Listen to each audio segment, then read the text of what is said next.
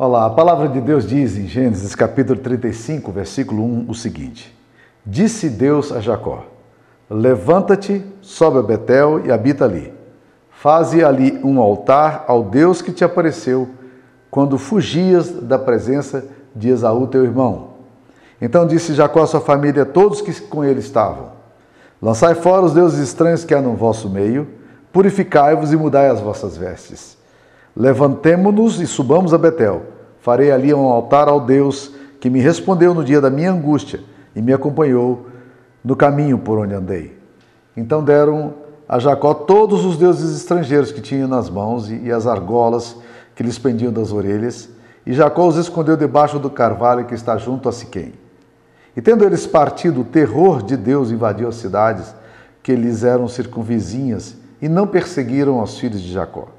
Assim chegou Jacó à luz, chamada Betel, que está na terra de Canaã, ele e todo o povo que com ele estava. E edificou ali um altar, e chamou aquele lugar El Betel, porque ali Deus se lhe revelou quando fugia da presença do seu irmão. Morreu Débora, a ama de Rebeca, e foi sepultada ao pé de Betel, debaixo do carvalho, que se chama Alombacute. Vindo Jacó de Padã Arã, outra vez lhe apareceu Deus e o abençoou. Disse-lhe Deus: O teu nome é Jacó, já não te chamarás Jacó, porque Israel será o seu nome. E lhe chamou Israel. Disse-lhe mais: Eu sou Deus Todo-Poderoso. Sê fecundo, multiplica-te, uma nação e multidão de nações sairão de ti, e reis procederão de ti.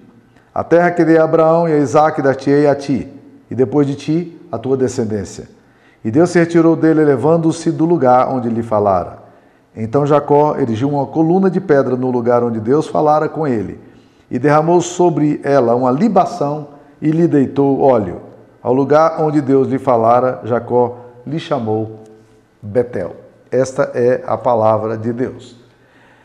Já faz algum tempo que eu tenho ficado inculcado, incomodado com essa questão da ordenança bíblica e a prática cristã do Antigo Testamento é, sobre essa questão de construir altares.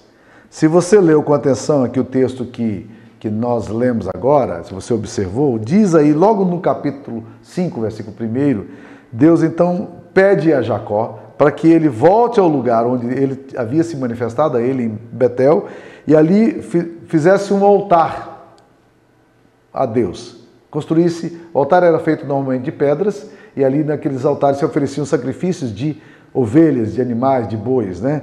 Quando você vai para o versículo 7, diz aí: edificou ali um altar e ao lugar chamou El Betel, porque ali Deus se lhe revelou quando fugia da presença do seu irmão. E quando você vai para o versículo 15, diz aí, ao lugar onde Deus lhe falara, Jacó lhe chamou Betel, e versículo 14 diz, então Jacó erigiu uma coluna de pedra no lugar onde Deus falara com ele e derramou sobre ela uma libação e lhe deitou óleo. Ou seja, três vezes aparece aqui é, essa mesma ideia, de que as pessoas, que Jacó estava ali para construir um altar. Pensando nisso, nessa ordenança bíblica dada de Deus a Jacó, eu comecei a fazer algumas perguntas. A primeira delas é a seguinte: será que essa dinâmica espiritual tem alguma relevância para o povo de Deus ainda hoje? Segunda, se positivo, como é que nós poderíamos interpretar e atualizar essa questão de construir altares a Deus na nossa vida pessoal? Terceiro, essa dinâmica de construir altares, ela, ela tem um pressuposto também litúrgico e público que a gente precisava considerar? O que seria, então, no dia de hoje, que relevância teria para nós? Qual a implicação disso aí? Quando nós vamos para o Novo Testamento, o livro de Hebreus, que é um livro que tenta explicar o livro de Levíticos, no livro de Hebreus você vai ouvir ver uma afirmação interessante no capítulo 10, versículo 1, dizendo que, ora, a lei tem sombra das coisas vindouras a lei, ela é tipologicamente falando, ela aponta para fatores ainda mais altos da nova, da nova aliança. A lei, então, ela projeta a sombra da realidade.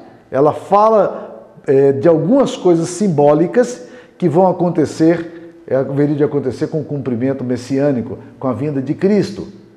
E quando a gente olha o livro de Hebreus, a gente percebe que, na verdade, a lei não tem a imagem real das coisas, mas ela aponta para alguma coisa que nós precisamos entender no Novo Testamento. Então tem um propósito. Tudo que foi escrito serve para nos ensinar a ter paciência, paz e esperança e consolo. Deus está querendo nos ensinar através da Bíblia. Nós não podemos simplesmente jogar o Velho Testamento e dizer, olha, o Velho Testamento não interessa, mas não. O, o Velho Testamento está patente no Novo e o Novo está latente no Velho. Essa é uma norma de interpretação. Então nós precisamos entender isso, isso aí. E é pensando nessas coisas que vem essa pergunta para mim. Será que o ato de construir altares apontaria para um princípio de liturgia pessoal e coletiva para o povo de Deus? Será que esse ato requerido aos seus adoradores do Antigo Testamento indicaria realidades que devem ser traduzidas ainda hoje? Qual é o significado de construir altares? Nos dias de hoje, meus queridos irmãos, nós somos muito exigidos em relação ao nosso tempo. A agenda nossa é uma agenda muito cheia. O trabalho intelectual exige muito de nós. E nessa correria de produção, de crescimento, de estudar e tudo, nós podemos facilmente construir um estilo de vida de, que eu chamaria de estilo de vida pagão ou secularizado. O que, que o secularismo ensina? Que as coisas de Deus existem, mas elas não interferem na história nossa. O estilo pagão, ele ignora Deus. Então, no meio das nossas exigências de atividade diária, será que nós muitas vezes não ignoramos o fato de que nós precisamos ter pausas na nossa atividade, seja ela intelectual, seja ela é, do, do labor e do trabalho e pararmos para construirmos altares, para fazer algumas coisas que se tornem memoriais divinos na nossa experiência, para rompermos com essa questão periférica da experiência divina que esses dias de agitação geram em nós. Nós podemos saber da existência de Deus, entender que Ele é real e até mesmo podemos até ter um determinado tipo de fé, mas nós podemos lamentavelmente, é, não permitir que ele seja o centro da nossa vida e nem, nem faça diferença na nossa história. Então, erguer altares aqui parece que me chama muito atenção. Primeiro, porque é o próprio Deus que ordena a Jacó que lhe faça altar. Diz no versículo 1: Disse Jacó, Deus a Jacó: Levanta-te, sobe a Betel, habita ali, faze um altar ao Deus que te apareceu. É Deus que está dizendo, Jacó, eu quero que você construa memórias. Memórias da minha vida contigo, da sua vida comigo. Portanto, trata-se de uma exigência divina.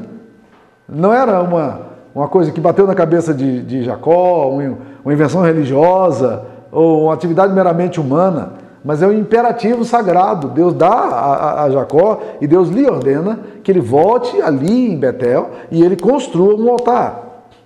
Altares fazem parte do culto veterotestamentário. Mesmo antes da instituição da lei, você vai ver altares sendo levantados.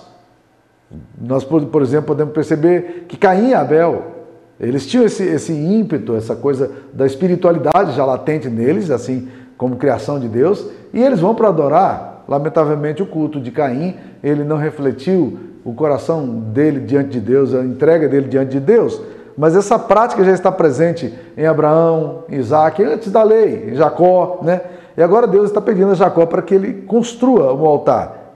A, a, a ideia de levantar altares me, eh, me leva a pensar em alguns elementos de liturgia particular e liturgia coletiva. Primeiro é que construir um altar exige tempo. Então, na sua adoração, e aqui está um princípio que eu acho que pode ser perfeitamente transportado para a nossa realidade hoje, no contexto neotestamentário, né? Eh, no contexto da nova aliança, construir altares, gente, exige tempo. Não era alguma coisa fácil. Jacó precisava parar, ele precisava ir atrás das pedras, as pedras maiores, menores, carregar a pedra. E em dias atarefados, nos tempos quando nosso compromisso de agenda é tão cheia, é fácil nos esquecermos de que a adoração envolve o nosso tempo. E há muitas pessoas tentando transformar a espiritualidade eh, deles cada vez numa espiritualidade eh, de baixo custo. Uma espiritualidade que não custa muita coisa, que não exija muito tempo. Os nossos cultos precisam ser rápidos, a nossa liturgia precisa ser rápida, as, as pessoas estão apressadas, elas não, elas não querem, né? Elas não querem gastar tempo. E é muito importante, meus irmãos, é, pensar que às vezes nós somos até capazes de contribuir fazer ofertas, mas nós estamos muito, temos muita dificuldade de nos darmos pessoalmente, darmos o nosso tempo para levantar altares. Apesar de sermos cristãos, nós podemos viver uma vida como se fosse pagão, uma vida secularizada, uma vida sem altares, uma vida sem interrupção na agenda, por causa da grande quantidade de atividades que temos. Então, para mim, a ideia de altar me leva a pensar no fato de que, de que é necessário parar. Parar o que se faz, a produtividade, essa dinâmica de produzir, de ganhar, né? E, e simplesmente dizer é tempo de nos consagrarmos a Deus. Você tem feito altares nesse sentido na sua vida? Você tem consagrado tempos da sua vida?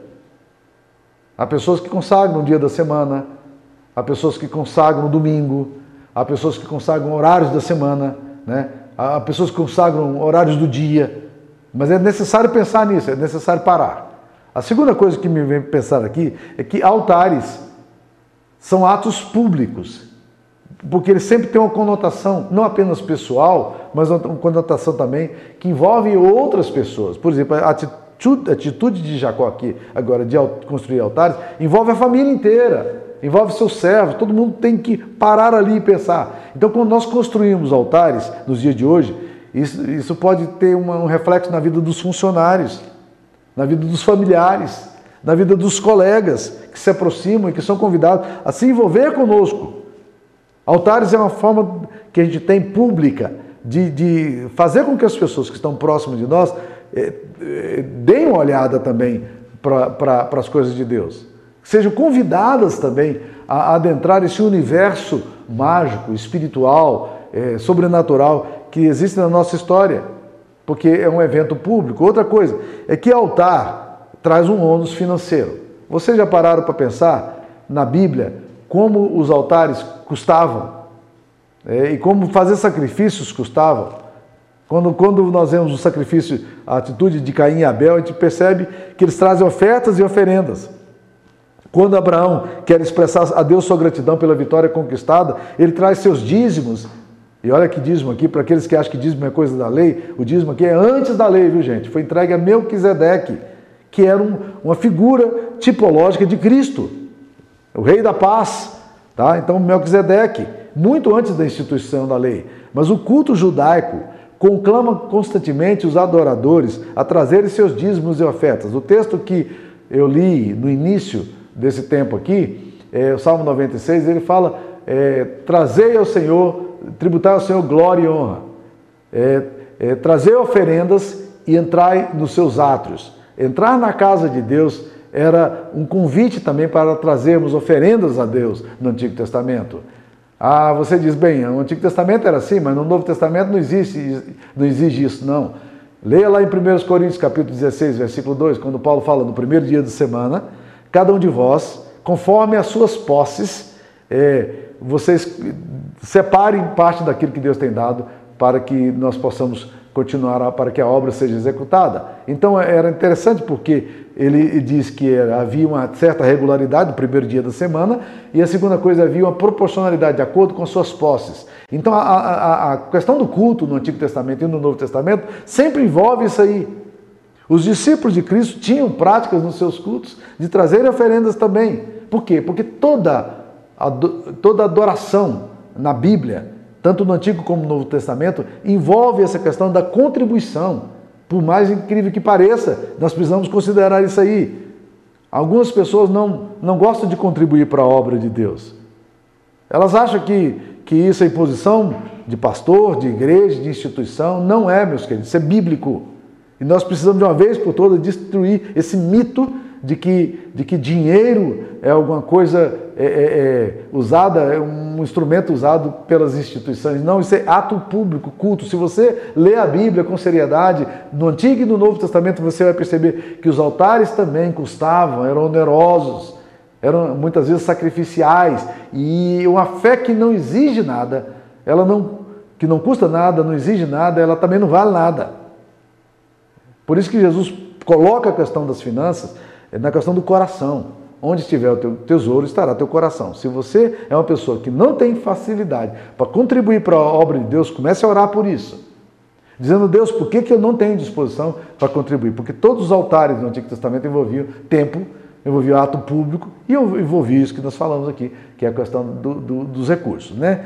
Outra coisa que esse texto me chama é que construir altares nos obriga a abandonar outros deuses, porque Jacó fala à sua família logo depois que ele recebe a ordem do Senhor, capítulo 35, versículo 2. Então disse Jacó à sua família, todos que com ele estavam: Lançai fora os deuses estranhos que há no vosso meio, purificai-vos e mudai as vossas vestes. Eu acho que construir altar é uma forma também da gente dizer quem é que está no centro da nossa história. Quem é o nosso Deus? E nós precisamos destituir os outros deuses, que exigem também o nosso tempo que exige também o nosso dinheiro, e consagrar a Deus e apenas a Deus a nossa, a nossa mente, a nossa, nosso coração, a nossa, nosso ser para a glória dele. E Jacó faz exatamente essa, essa afirmação de Jacó aqui, ela é incisiva e era direta, porque a maioria dos servos de Jacó, muitos deles eram comprados, eram escravos, vinham de outros lugares e traziam consigo as suas próprias religiões, as suas próprias convicções religiosas. E agora Jacó diz: Olha, vamos lá, junta aí o que tem, que seja vinculado a qualquer outro culto, traz esse negócio todo aqui. E deram Jacó os deuses estrangeiros, diz a Bíblia aí, que tinham em mãos e as argolas, eles estavam com tudo nas mãos, as argolas, e deram algumas coisas que pediam dos orelhos, que eram símbolos religiosos, e, pegaram tudo, e Jacó pegou e escondeu debaixo do cavalo que está junto a Siquém. Ele literalmente enterrou isso. Isso aqui não é para ser dado para ninguém, isso aqui não é passado para alguém, isso aqui não é para ser vendido, isso aqui é para ser sepultado. É o que Jacó faz aqui, né? Então implica, construir altares implica em, em uma revolução no nosso coração de, de deixarmos os deuses que dominam o nosso coração. E é interessante, porque na casa de Jacó estava cheio de ídolos, ou de deusinhos. Quais são os ídolos que povoam nossos lares hoje em dia? Quais são os ídolos que penetram e vivem dentro da nossa casa e que a gente precisa abandonar e construir altares? Então, meus queridos, ao construir altar, Jacó estabeleceu a centralidade da adoração e norteou a sua vida, a sua família. Ele aponta para o seu servo, para todo mundo, em que caminho eles iriam andar. Existe muito paganismo e idolatria em nossos lares hoje que também podem ser rompidos quando a gente resolve construir altares para Deus. Atitudes simples e diretas podem demonstrar quem é que está no centro da nossa casa. Faça um culto, chame amigos, faça churrasco sim, e pode me convidar, viu? Mas faça o churrasco sim, mas meu querido irmão, não deixe de ler a Bíblia. Não deixe de colocar Deus no centro. Faz uma boa bacalhoada, não tem problema nenhum. Convida os seus amigos, mas abra a Bíblia. É, faça uma macarronada e convide os seus amigos, mas coloque a Bíblia, ore, né? Seus filhos, amigos e companheiros de jornada vão entender isso, cante louvores. Não é só para comer e, beber vinho, não, é para a gente poder sentar, para trazer Deus para o centro, fazer um culto, é, abrir a casa para estudo, estudos bíblicos, louvores. Isso é, meus queridos irmãos, uma coisa maravilhosa, porque centraliza o Deus que está na sua vida ali dentro da sua casa, né? Mas construir altares também, meus queridos irmãos, é uma expressão de gratidão, porque o texto fala aqui no versículo 7. E edificou ali um altar, ao lugar chamou El Betel, por quê? Porque ali Deus se lhe revelou quando fugia da presença do seu irmão. Por que, que Jacó faz isso aqui? Porque naquele lugar ali Deus se manifestou a ele. Existe uma nítida relação entre a frase edificou Jacó um altar e a conjunção explicativa que vem logo depois. Porque naquele lugar Deus se revelou quando fugia da presença do seu irmão. Isso está relacionado à gratidão. Os franceses falam que gratidão é a memória do coração. Um homem e uma mulher de Deus, que tem história e experiência com Cristo, precisa construir memórias. E os altares nos ajudam a construir essas memórias. Jacó expressa a gratidão que ele trazia no coração. E ele também transforma a sua gratidão em testemunho, porque as pessoas ouvem o relato dele ali. Quando chega naquele lugar ali, começa a construir altares e para agora para fazer as oferendas, Jacó então agora vira para os seus servos, para a sua família, grande numerosa, seus filhos, e fala: Nesse lugar aqui Deus se revelou a mim. Eu estou muito grato porque nesse lugar aqui Deus deu palavras para a minha vida. Eu estou grato a Deus por causa disso que Deus fez na minha vida. A gente precisaria, meus queridos irmãos, evocar algumas coisas que Deus já fez na nossa história e resgatar isso na nossa vida. A minha esposa tem uma prática bonita que todos os anos ela pega um, um, um vidro e ela, ela, coloca aquele vidro ali e ela vai construindo, vai colocando naquele vidro ali as experiências que ela teve. Ela relata e ela coloca naquele, naquele vidro ali. Às vezes o vidro é bem grande para o ano inteiro e depois ela para para ler aquelas coisas que Deus já fez, respostas de oração. É uma forma de evocar a memória, é uma expressão de gratidão. As boas lembranças das boas lembranças que eu trago na minha vida de infância, uma delas são os altares que meus pais construíam. Meu pai era um homem muito simples, da roça, mas quando chegava uh, amigos, pessoas que vinham almoçar com a gente, às vezes aquele frango caipira com, com quiabo, com, com, com giló, com, com angu, como a tradição mineira mandava, né? Ele parava na hora de da gente tomar a refeição e dizia assim, agora vamos orar. E muitos amigos do meu pai não eram crentes. E eles baixavam a cabeça. Né? E a família inteira que estava com eles, todo. E naquele momento meu pai orava, ou um de nós orávamos. E meus queridos irmãos, eu já ouvi muitos e muitos relatos de pessoas que me disseram posteriormente: puxa vida, aquele negócio ali me marcava, cara. Porque na minha casa não tinha prática nenhuma desse negócio. E eu ia na casa do seu pai ali, a gente comia, mas a gente agradecia a Deus. Era, era um negócio que, que sempre estava na minha cabeça, rapaz. O que, que é isso? Qual é o significado disso? Né? Então, meus queridos, construir altares é expressão de gratidão. Uma das coisas mais fantásticas que eu vi algum tempo atrás foi a experiência de Paulo Solonca. Paulo Solonca é um, é um, pastor bem conhecido no Brasil, ele trabalha muito com discipulados, escreveu vários manuais de discípulos aí e tal.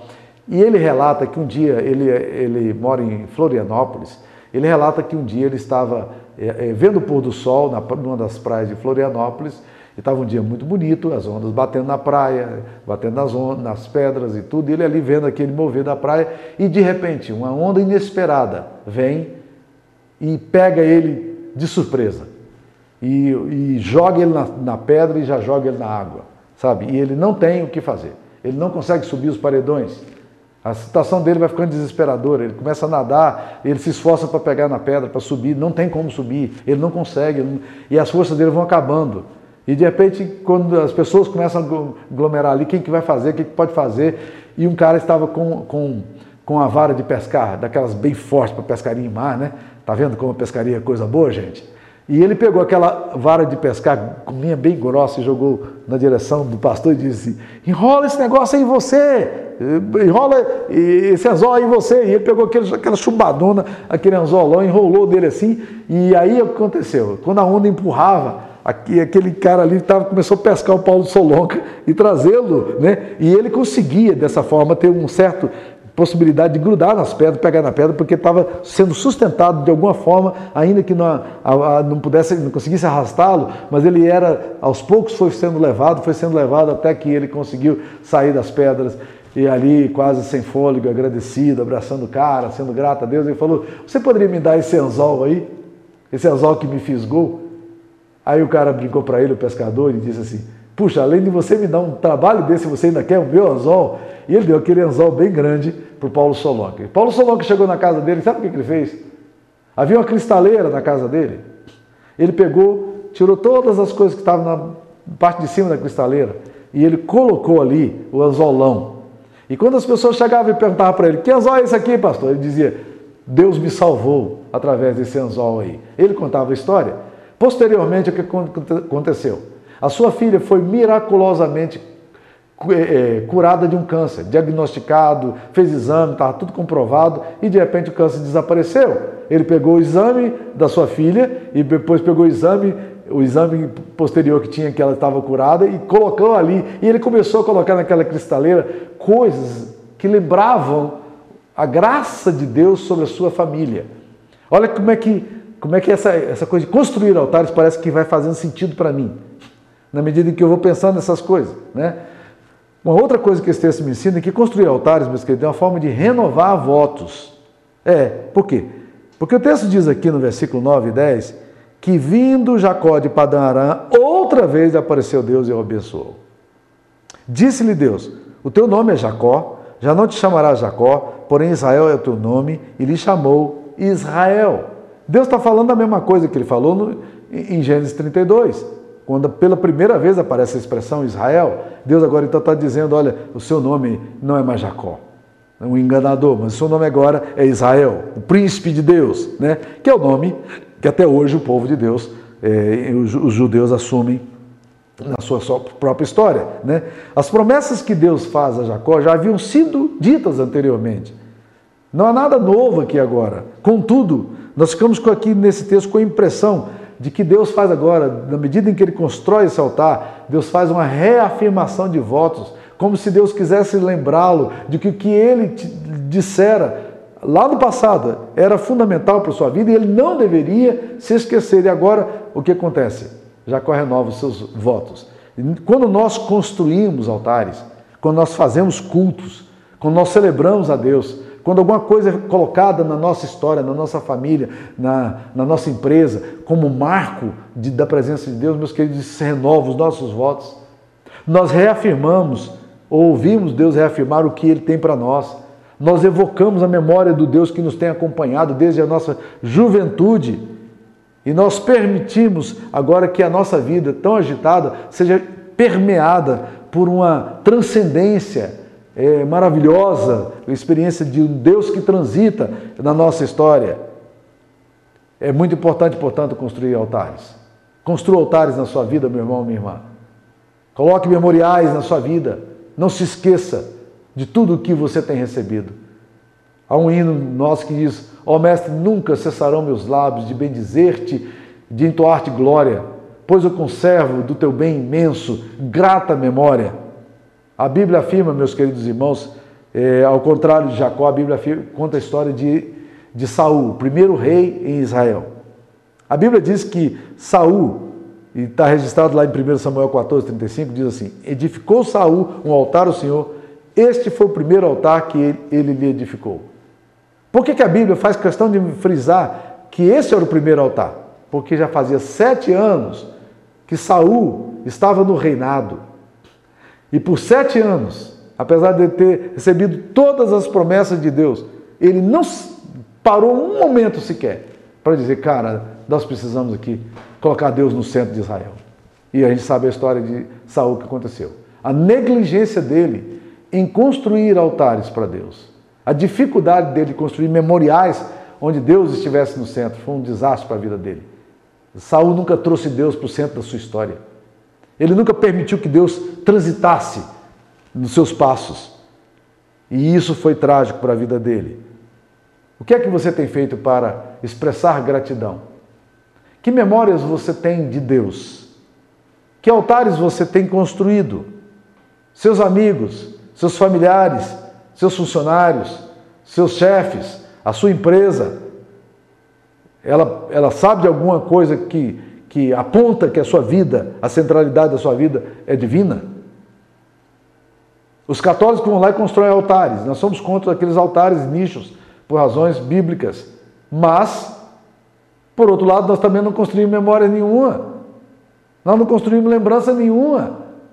Sejam elas físicas ou não. Nós nunca evocamos a presença de Deus. Você que trabalha, você que é dono de uma empresa, você já parou sua empresa alguma vez para fazer um culto? Vamos cultuar a Deus aqui nesse lugar para fazer uma oração. Meu querido irmão, construa altares. A sua família, há sinais de Deus aí, há altares na sua vida. Há momentos que você para a sua história para poder dizer, filhos, vem cá, esposa, vem cá, funcionários, vamos orar. Ah, e na sua vida pessoal, você tem construído altares para a sua vida, onde você coloca Deus no centro como, como atitude de louvor, renovação de votos, como memória de gratidão? Parece-me que é exatamente isso que esse texto nos encoraja a fazer. Deus manda Jacó construir altar. E Jacó constrói altar. Nós precisamos também construir altares, nos quais a gente se lembre da maravilhosa graça de Cristo sobre a nossa vida, de um Deus que morreu pelos nossos pecados, de um, de um Deus que, que nos amou de uma forma tal que ele se deu por inteiro por nós. E não teve nenhum temor de se colocar no altar daquela cruz, onde todos podiam ver e zombar dele, mas aquilo ali era uma oferenda a Deus pelos nossos pecados. Que Deus nos abençoe, que Deus nos dê a graça dele. Vamos orar. Ó Deus querido, ajuda-nos a trazermos o Senhor para o centro da nossa história, da nossa vida, da nossa liturgia humana, dos nossos atos, da nossa empresa, do nosso trabalho. Ó Pai, ajuda-nos a evocarmos a presença do Senhor na nossa vida. É o que nós te pedimos em nome de Jesus. Amém, Senhor. Amém. Que Deus abençoe você, meu irmão. Fique na paz.